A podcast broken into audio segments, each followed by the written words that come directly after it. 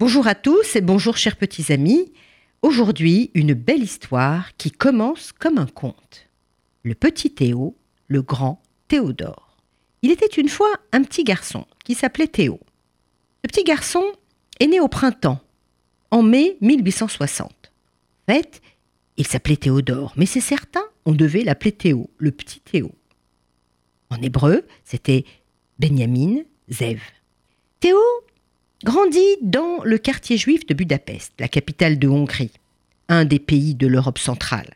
Et dans sa ville, il y avait une forte population juive, très importante, plus de 20% de la population, si bien qu'on l'appelait Budapest.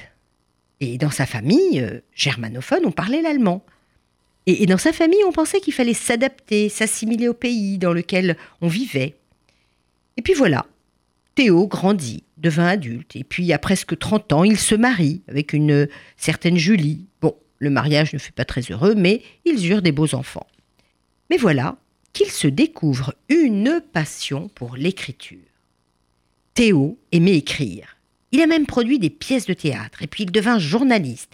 Il eut même un doctorat en droit. Ensuite, il décida de s'installer à Vienne, en Autriche.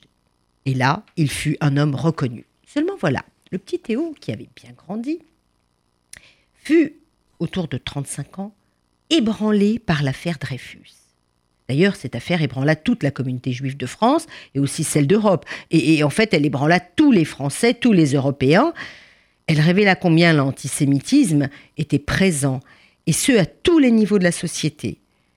L'affaire Dreyfus, en 1894, était une affaire terrible, injuste. Ce capitaine français d'origine alsacienne fut accusé de haute trahison.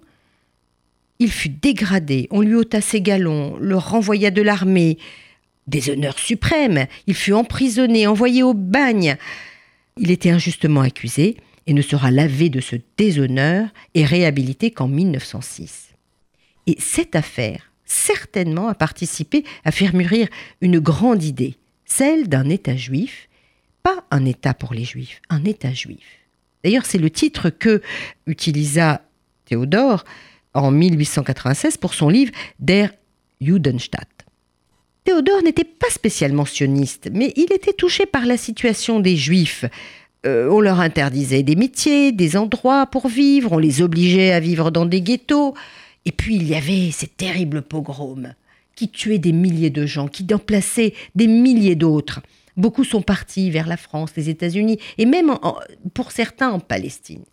Alors, Théodore, qui était très affecté par cet antisémitisme, qui touchait toutes les populations, les riches, les pauvres, les intellectuels, les hauts fonctionnaires, eut vraiment une idée très forte.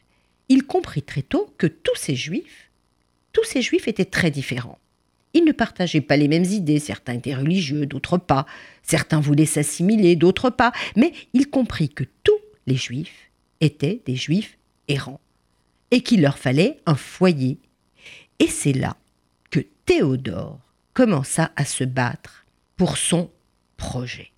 Il se rapprocha des plus grands hommes, les plus influents, les, les Rothschild. Il alla même plus tard voir le pape Pie C'est là qu'enfin, le 29 et 30 août 1897, il organisa le premier congrès juif sioniste à Bâle. Et c'est là qu'il y eut plus de 200 délégués. Vous vous rendez compte? Il n'y avait pas les textos, les mails. Il réussit à faire venir 200 délégués juifs du monde entier. Alors il leur avait demandé d'être en habit, avec cravate et haute forme. Là, dans le casino de Bâle, un grand drapeau bleu et blanc était euh, étendu. Vous savez, les, couleurs du châle de prière juif, et puis au centre, une étoile de David. Il y avait des médecins, des avocats, une atmosphère enflammée. On parlait d'un État juif. En fait, la seule perspective d'avenir pour le peuple juif était un État juif indépendant, le seul moyen pour eux de vivre en sécurité. Ce congrès fut une étape capitale pour l'histoire juive moderne. Et là, tous criaient l'an prochain Jérusalem. Il fallait réouvrir un débat sur le sionisme. Et tous les journaux du monde entier, les juifs, les non-juifs, en parlèrent. Mais rien n'était gagné pour autant, parce que ce laïc, à barbe noire, voulait conduire le peuple juif vers la terre promise.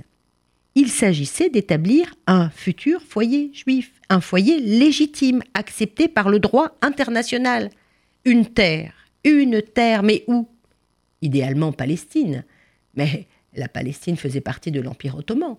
Cela n'était pas évident, évidemment. L'Ouganda fut un temps envisagé. Seulement en 1902, ce fut refusé au sixième congrès. On balaya vite de peur de faire oublier le projet sioniste. Mais l'idée d'un foyer, d'un État juif, devint son combat. Et Théodore, le grand Théodore, continua de convaincre. Il entreprit un véritable travail diplomatique. Théodore, le visionnaire, créa même un fonds national juif en 1901 pour financer l'acquisition de terres en Palestine, des terres qui seraient achetées, pas prises. Pas facile pour Théodore Herzl, parce qu'il rencontra beaucoup d'opposition.